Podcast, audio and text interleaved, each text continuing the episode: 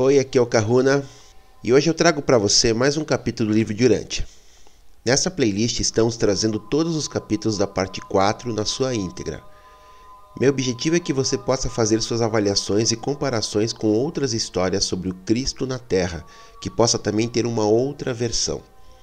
Lembrando que é um livro manipulado, assim como a Bíblia, e falo isso pelo fato de ter sido canalizado, não questionando nunca a boa fé dos médiuns canalizadores ou até da fundação que administra e que trouxe esse livro em 1950, mas questionando sempre os seres que trazem a informação, pois é sabido que existe censura e controle no mundo espiritual. Meu objetivo não é transformar você em um religioso ou mesmo em cristão. Meu objetivo é justamente reconectar você com seu tecido de consciência, trazer lembranças e memórias que possam te auxiliar na libertação dos implantes do cristianismo, de de Jeová, entre outros implantes. Sou terapeuta, atendo presencialmente aqui em Curitiba e à distância no mundo inteiro, e desenvolvi um método que, através da apometria, cura estelar, magia, reintegração psicoespiritual, entre outras técnicas associadas à minha ancestralidade e conexões, que me permitem conectar com seu tecido de consciência e com isso removemos implantes, holografias e tudo aquilo que está controlando você possibilitando que você possa assumir o controle dessa e das outras experiências, pois para mim o tempo não existe e esse trabalho é realizado nesse universo que é você. Se quiser saber mais sobre o meu trabalho, me chame no WhatsApp que está disponível na descrição do vídeo. Contribua com o canal, todos os dados estão na descrição do vídeo. Toda ajuda sempre é bem-vinda e eu retribuo colocando você no meu roponopono de prosperidade e gratidão que faço sempre aos domingos. Sugestões, dicas de outros livros, perguntas que não façam parte do conteúdo do vídeo, passe um e-mail, sempre respondo e é mais uma forma de você estar entrando em contato comigo. Vamos ao vídeo de hoje. Documento 168 A ressurreição de Lázaro. Pouco depois do meio-dia, Marta saiu ao encontro de Jesus, quando ele apontava no cume da colina perto de Betânia. O seu irmão, Lázaro, estava morto há quatro dias e havia sido levado para o túmulo particular na extremidade do jardim, ao final da tarde de domingo. A pedra à entrada do túmulo havia sido rolada até o seu devido lugar na manhã deste dia, uma quinta-feira.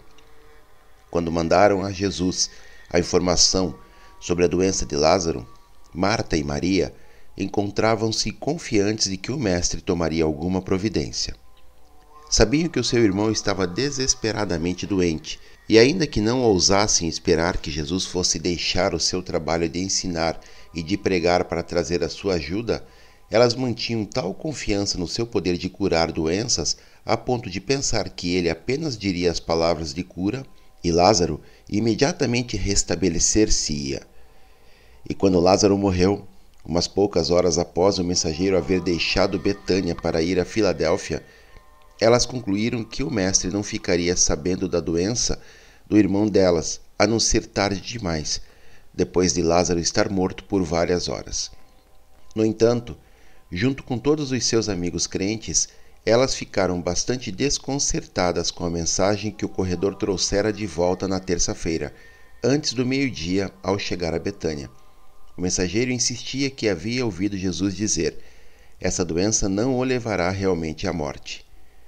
E elas não podiam compreender porque ele não enviara uma só palavra a elas, nem oferecera ajuda de um outro modo qualquer. Muitos amigos dos vilarejos vizinhos e alguns de Jerusalém vieram para confortar as irmãs acometidas pela tristeza.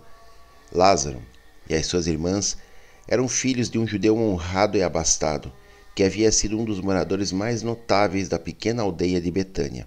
E, não obstante todos os três há muito serem seguidores ardentes de Jesus, eram altamente respeitados por todos aqueles que os conheciam. Haviam herdado vinhedos extensos e grandes olivais nas vizinhanças, e que eles fossem abastados era também atestado pelo fato de que puderam arcar com um túmulo privado dentro das suas propriedades. Os seus progenitores, ambos, haviam sido já colocados nesse mesmo túmulo. Maria havia deixado de lado o pensamento de que Jesus viria e abandonou-se ao próprio pesar. Marta, contudo, apegava-se à esperança de que Jesus ainda viria, até mesmo durante aquele momento da manhã em que eles rolaram a pedra à frente do túmulo e selaram a sua entrada. Mesmo então ela instruiu um garoto vizinho para manter a vigia na estrada de Jericó, do alto da colina a leste de Betânia. E foi esse menino que trouxe a Marta as novas de que Jesus e os seus amigos se aproximavam. Quando se encontrou com Jesus, Marta caiu aos seus pés e exclamou: Mestre, se tu estivesses aqui, o meu irmão não teria morrido. Muitos temores passaram pela mente de Marta. No entanto, ela não dava força à dúvida, nem se aventurar a criticar ou questionar a conduta do Mestre quanto à morte de Lázaro. Depois que ela falou, Jesus abaixou-se para colocá-la de pé e disse: Tenha fé simplesmente, Marta, e o seu irmão ressuscitará. Então Marta respondeu: Eu sei que ele vai ressuscitar, da ressurreição do último dia, mas ainda agora eu creio que tudo o que pedires a Deus, o nosso Pai te concederá. Então Jesus disse, olhando diretamente nos olhos de Marta: Eu sou a ressurreição e a vida. Aquele que crer em mim, embora morra, ainda viverá. Em verdade, todo aquele que viver e acreditar em mim nunca morrerá. Marta, tu crês nisso? E Marta respondeu ao Mestre: Sim, eu tenho há muito acreditado que tu és o libertador, o Filho do Deus vivo, aquele mesmo que deveria vir a este mundo. Tendo Jesus perguntado por Maria, Marta foi imediatamente até a casa e disse à sua irmã em voz baixa: O Mestre está aqui e perguntou por você. Quando Maria ouviu isso, levantou-se rapidamente e apressou-se para encontrar Jesus, que ainda permanecia distante da casa, no mesmo local em que Marta o havia encontrado inicialmente. Quando os amigos que estavam com Maria, buscando confortá-la, viram que ela levantara-se rapidamente e saíra, seguiram-na, supondo que estava indo ao túmulo para chorar. Muitos dos que estavam presentes eram inimigos implacáveis de Jesus. Por isso é que Marta tinha ido encontrá-lo sozinha. Essa era também a razão porque ela havia ido secretamente informar Maria de que ele perguntara por ela. Marta, embora estivesse almejado ver Jesus, procurava evitar qualquer incidente desagradável que pudesse ser causado pela súbita chegada dele em meio a um grupo grande de inimigos seus de Jerusalém. A intenção de Marta era permanecer na casa com os amigos, enquanto Maria fosse saudar Jesus. Mas nisso ela não foi bem sucedida, pois todos seguiram Maria, e desse modo viram-se inesperadamente em presença do Mestre.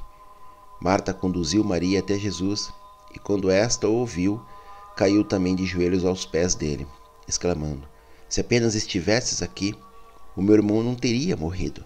E quando Jesus viu como todos estavam pesarosos por causa da morte de Lázaro, a sua alma encheu-se de compaixão.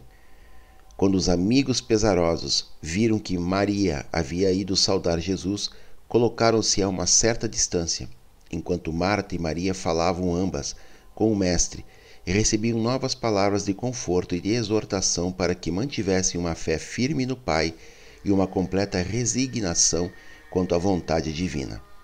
A mente humana de Jesus estava envolvida fortemente por uma contenda entre o seu amor por Lázaro e a desolação das irmãs, e o seu desdém e desprezo pela demonstração exterior de afeto manifestada por alguns daqueles judeus descrentes e com intenções assassinas. Jesus ressentia-se com indignação da exibição externa forçada de luto por Lázaro, da parte de alguns daqueles que se declaravam amigos, porquanto este falso sentimento estava vinculado nos corações deles à inimizade bastante amarga que mantinham para com o próprio Jesus. Alguns desses judeus, entretanto, pareciam sinceros no seu luto, pois eram realmente amigos da família no túmulo de Lázaro. Depois de haver passado alguns momentos confortando Marta e Maria, a uma certa distância dos que velavam, Jesus perguntou-lhes: Onde o colocaram? Então Marta disse: Vem e vê. E enquanto em silêncio acompanhava as duas pesarosas irmãs, o mestre chorou. Quando os judeus amistosos que o seguiam viram as suas lágrimas, um deles disse: Vê como ele o amava. Será que ele, que abre os olhos dos cegos, não poderia ter impedido esse homem de morrer?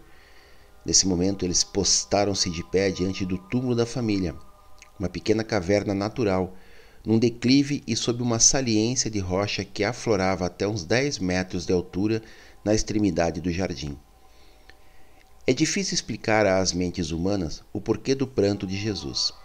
Ainda que tenhamos acesso ao registro das emoções humanas e aos pensamentos divinos combinados de Jesus, tais como registrados na mente do seu ajustador personalizado, não estamos de todo certos sobre a causa real dessas manifestações emocionais.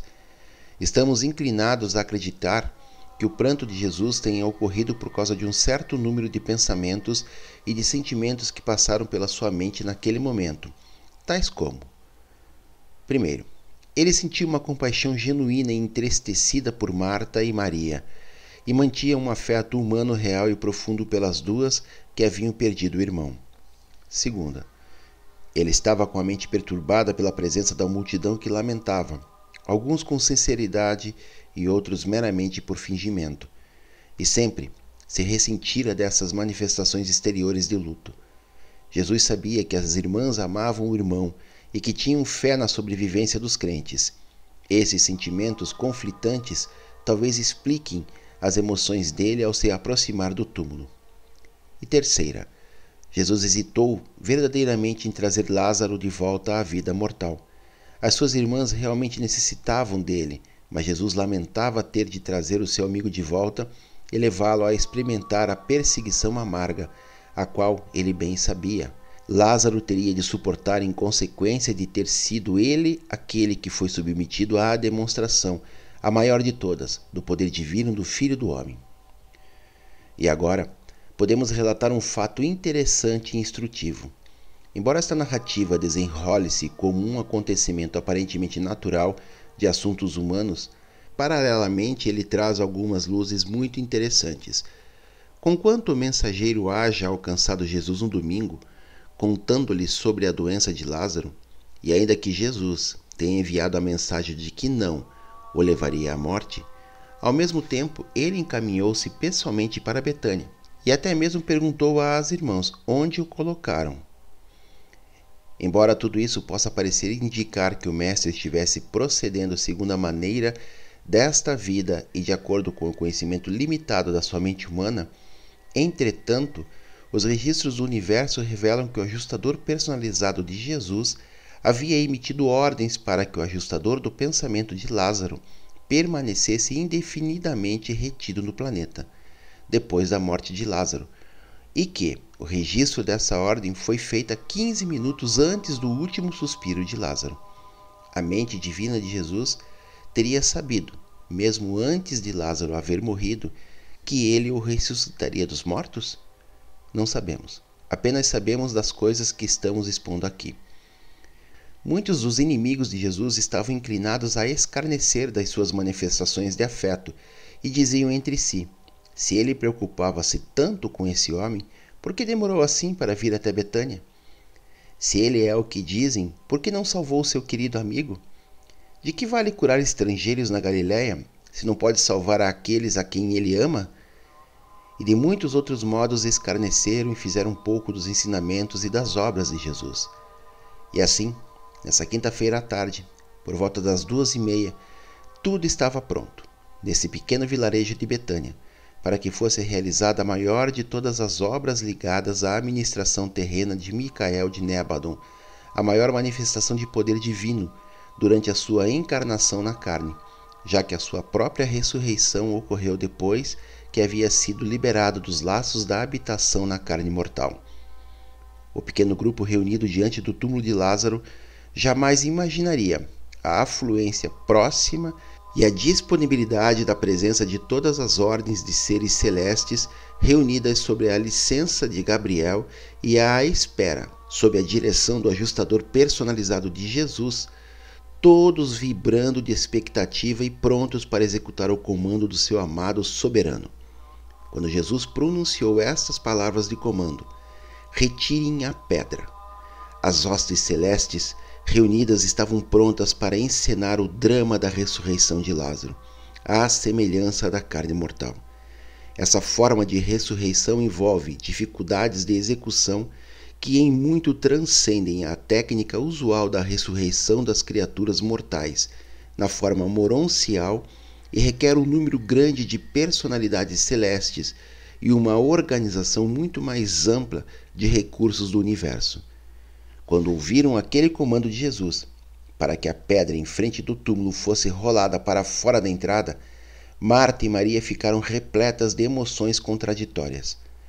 Maria tinha a esperança de que Lázaro fosse ressurgir dos mortos, mas, se bem que em um certo grau compartilhasse da fé da irmã, Marta estava mais atormentada pelo medo de que Lázaro não estivesse apresentável na sua aparência para Jesus, os apóstolos e os seus amigos. Marta disse: Deveríamos remover a pedra?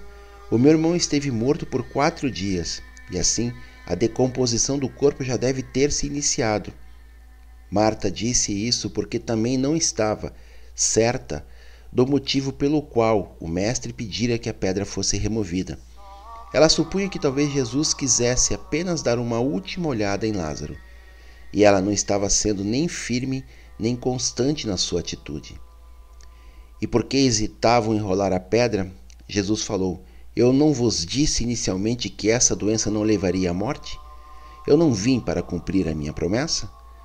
E quando vim até vós, eu não vos disse que, se apenas creesseis, vós viríeis a glória de Deus? E por que duvidais? Quanto ainda falta para acreditardes e obedecerdes? Quando Jesus terminou de falar, os seus apóstolos, com a assistência de vizinhos dispostos, tomaram da pedra e rolaram-na, tirando-a da entrada do túmulo. Era uma crença comum dos judeus a de que a gota do fel na ponta da espada do anjo da morte começasse a operar ao final do terceiro dia, de um modo tal que apresentava o efeito pleno no quarto dia. Eles admitiam que a alma do homem poderia permanecer no túmulo até o fim do terceiro dia, tentando reanimar o corpo morto, mas acreditavam firmemente que, na aurora do quarto dia, a alma iria para a morada dos espíritos que partiram. Essas crenças e opiniões a respeito dos mortos e sobre a partida dos espíritos dos mortos serviram para assegurar, nas mentes de todos ali presentes, no túmulo de Lázaro e posteriormente a todos que pudessem ouvir sobre o que iria acontecer, que esse, real e verdadeiramente, era um caso de ressurreição de entre os mortos, causada pela obra pessoal daquele que declarara ser a ressurreição e a vida. Enquanto esse grupo de cerca de 45 mortais permanecia diante do túmulo, apenas vagamente viam eles a sombra de Lázaro, enrolado em bandagens de linho, repousando no nicho inferior à direita da cova fúnebre. Durante o tempo em que essas criaturas terrenas permaneceram lá, em silêncio e com a respiração quase retida, uma hoste vasta de seres celestiais havia se colocado em posição, em preparação para responder ao sinal de ação que seria dado por Gabriel, o seu comandante. Jesus levantou os olhos e disse: Pai, dou-te graças porque me ouviste, concedendo-me o meu pedido. Eu sei que tu sempre me escutas, mas, por causa destes que estão aqui comigo, eu falo assim contigo, para que eles possam acreditar que tu me enviaste ao mundo e para que eles possam saber que tu estás atuando comigo naquilo que iremos fazer. E depois de ter orado assim, ele falou em voz mais alta: Lázaro, vem para fora. Embora os observadores humanos hajam permanecido imóveis, a vasta hoste celeste movia-se unificada toda em uma única ação, obedecendo à palavra do Criador. Em apenas doze segundos do tempo da Terra, a forma até então sem vida de Lázaro começou a mover-se e em breve assentava-se na beira da plataforma de pedra onde estivera repousando. O seu corpo encontrava-se envolto nas mortalhas e a sua face estava coberta com uma bandagem. enquanto Lázaro, vivo, permanecia de pé diante deles, Jesus disse: Desatai-o e deixai que ele se levante. Todos, exceto os apóstolos, Marta e Maria, fugiram dali, para a casa. Estavam pálidos de pavor e tomados de espanto. Enquanto alguns ficaram lá, muitos se apressaram a ir para as suas casas. Lázaro saudou Jesus e os apóstolos e perguntou sobre o significado das mortalhas e por que havia ele despertado no jardim. Jesus e os seus apóstolos puseram-se de lado, enquanto Marta contava a Lázaro sobre a sua morte, o enterro e a ressurreição.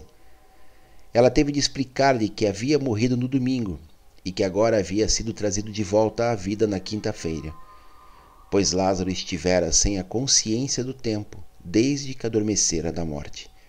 Enquanto Lázaro saía do túmulo, o ajustador personalizado de Jesus, atual dirigente da sua ordem neste universo local, deu o comando para que o ajustador de Lázaro, agora à espera, para que reassumisse a residência na mente e na alma do homem ressuscitado. Então, Lázaro aproximou-se de Jesus e, com as suas irmãs, ajoelhou aos pés do Mestre para dar graças e oferecer o seu louvor a Deus. Jesus, tomando Lázaro pela mão, levantou-o, dizendo: Meu filho, o que aconteceu a ti será também experimentado por todos aqueles que acreditam nas boas novas do Evangelho, exceto pelo fato de que eles serão ressuscitados em uma forma ainda mais gloriosa. Tu serás uma testemunha viva da verdade daquilo que eu disse. Eu sou a ressurreição e a vida. Mas agora, entremos na casa e tomemos algum alimento para nossos corpos físicos. E enquanto caminhavam para casa, Gabriel dissolveu os grupos adicionais de hostes ali reunidas, ao mesmo tempo em que registrava o primeiro e o último caso, sucedido em Urântia, no qual uma criatura mortal havia sido ressuscitada à semelhança do seu corpo físico mortal. Lázaro mal podia compreender o que havia ocorrido. Ele sabia que tinha estado muito doente, mas podia lembrar-se apenas de que adormecera e de que fora despertado. E nunca se viu capaz de dizer nada sobre esses quatro dias no túmulo, porque tinha estado totalmente inconsciente.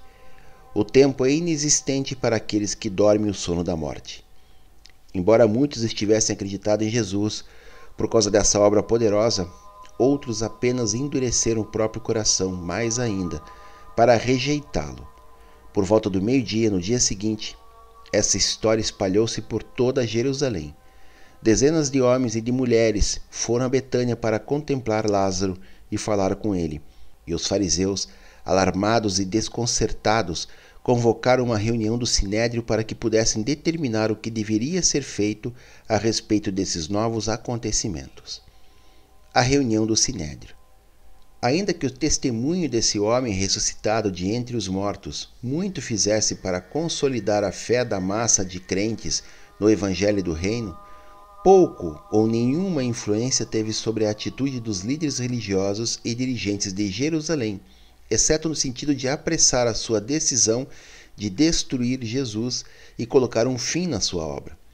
No dia seguinte, sexta-feira, por volta de uma hora da tarde, o Sinédrio reuniu-se para deliberar novamente sobre a questão: O que faremos com Jesus de Nazaré? Após mais de duas horas de discussão e de um debate acirrado, um certo fariseu apresentou uma resolução que pedia a morte imediata de Jesus proclamado que ele era uma ameaça para todo o Israel e formalmente comprometendo o Sinédrio a decidir sobre a morte dele, sem julgamento, desafiando assim a todos os precedentes.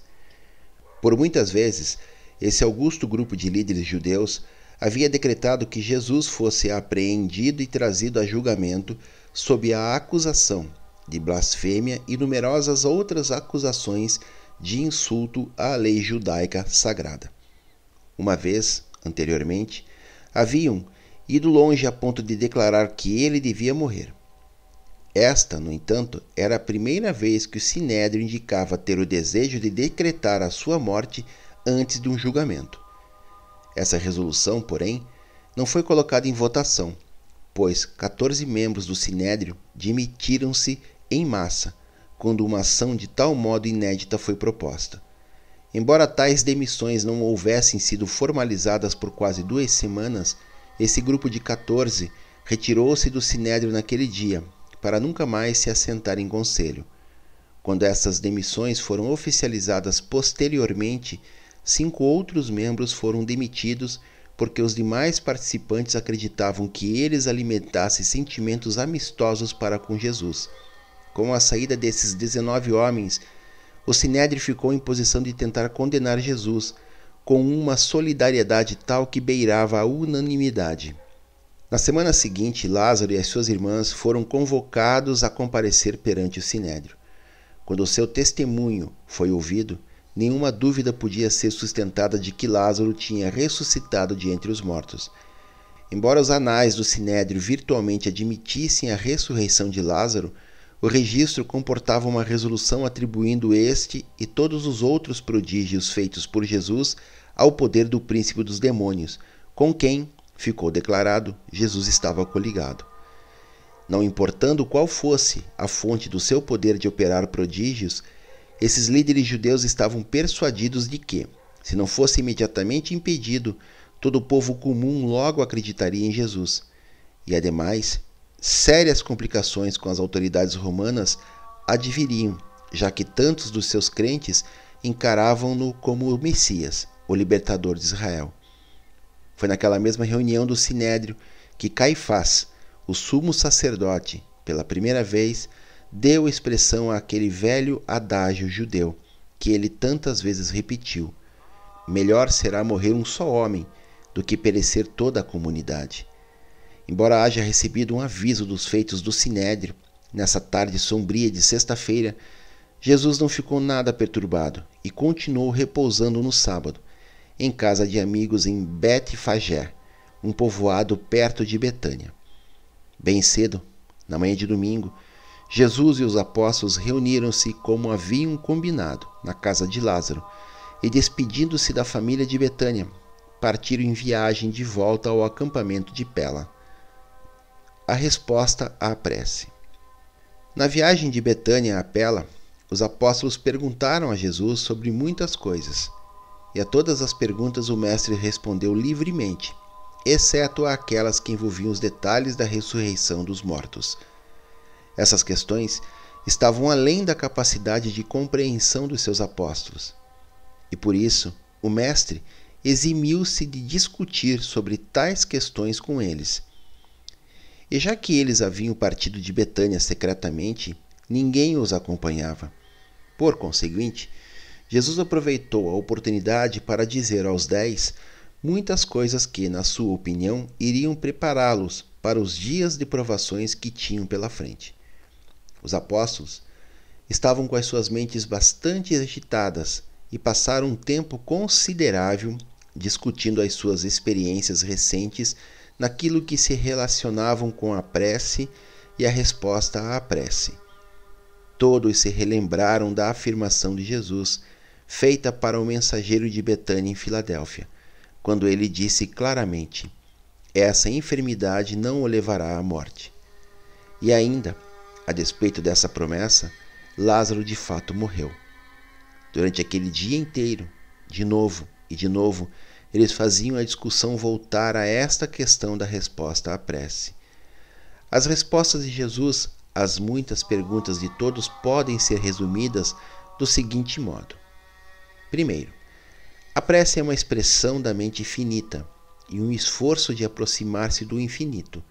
A formulação da prece deve, pois, ser limitada pelo conhecimento, sabedoria e atributos do finito. Do mesmo modo, a resposta deve ser condicionada pela visão, objetivos, ideais e prerrogativas do infinito. Nunca pode ser observada uma continuidade ininterrupta de fenômenos materiais entre o fazer a prece e a recepção da plena resposta espiritual a ela. Segundo, quando uma prece não é aparentemente respondida, a demora, em geral, é presságio de uma resposta melhor, embora tal resposta, por alguma boa razão, demore bastante a vir.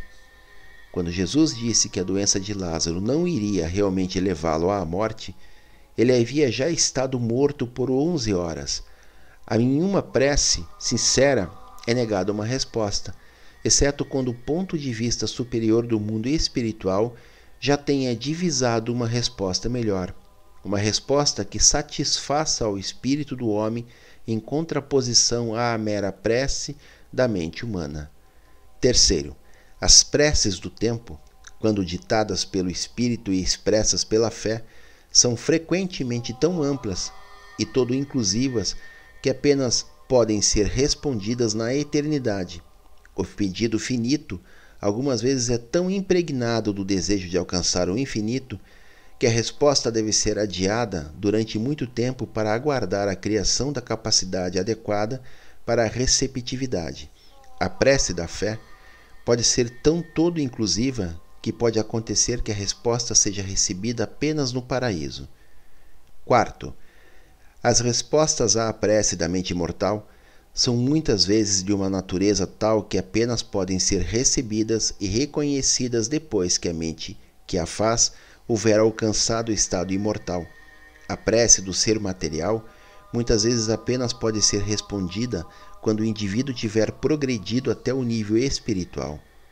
Quinto, a prece de uma pessoa sabedora de Deus pode estar tão distorcida pela ignorância e tão deformada pela superstição que a resposta a ela poderia ser altamente indesejável.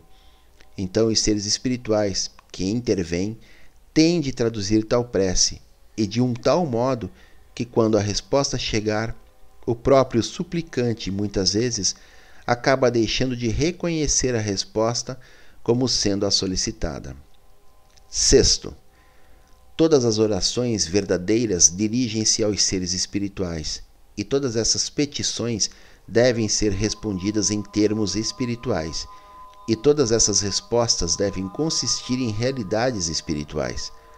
Os seres espirituais não podem conceder respostas materiais aos pedidos espirituais, ainda que provindos de seres materiais. Os seres materiais apenas fazem preces eficazes quando oram em espírito. Sétimo, Nenhuma prece deve esperar ser atendida, a menos que nasça do Espírito e seja nutrida pela fé. A vossa fé sincera implica que, antecipada e virtualmente, tenhais concedido aos que ouvem a vossa prece o direito pleno de responder ao vosso pedido, de acordo com aquela sabedoria suprema e aquele amor divino, o qual, segundo a descrição da vossa fé, sempre animam aqueles seres a quem dirigis as vossas preces. Oitavo, a criança está sempre dentro do seu direito quando ela presume pedir ao pai. E o pai está sempre dentro das suas obrigações de pai para com a criança imatura, quando a sua sabedoria superior dita que a resposta ao pedido da criança deva ser retardada, modificada e filtrada, transcendida ou adiada até um outro estágio na ascensão espiritual. Nono, não hesiteis em fazer as preces de aspiração espiritual. Não duvideis de que ireis receber uma resposta para os vossos pedidos. Essas respostas estarão em depósito, aguardando a vossa realização nos futuros níveis espirituais da verdadeira realização cósmica, neste mundo ou em outros, onde for possível a vós reconhecer e apropriar-vos da tão esperada resposta ao vosso pedido anterior talvez ainda inoportuno então. Décimo, todos os pedidos genuínos, nascidos do Espírito, na certa serão atendidos. Pedi e recebereis. Deveríeis lembrar-vos, todavia, que sois criaturas que progredis no tempo e no espaço, e que, portanto, necessitais contar constantemente com o fator tempo espacial na experiência da vossa recepção pessoal das plenas respostas às vossas múltiplas preces e pedidos. O que sucedeu a Lázaro? Lázaro permaneceu em sua casa de Betânia, como foco de um grande interesse para muitos crentes sinceros e para inúmeros indivíduos curiosos, até a semana da crucificação de Jesus, quando, então, ele recebeu um aviso de que o sinédrio havia decretado a sua morte.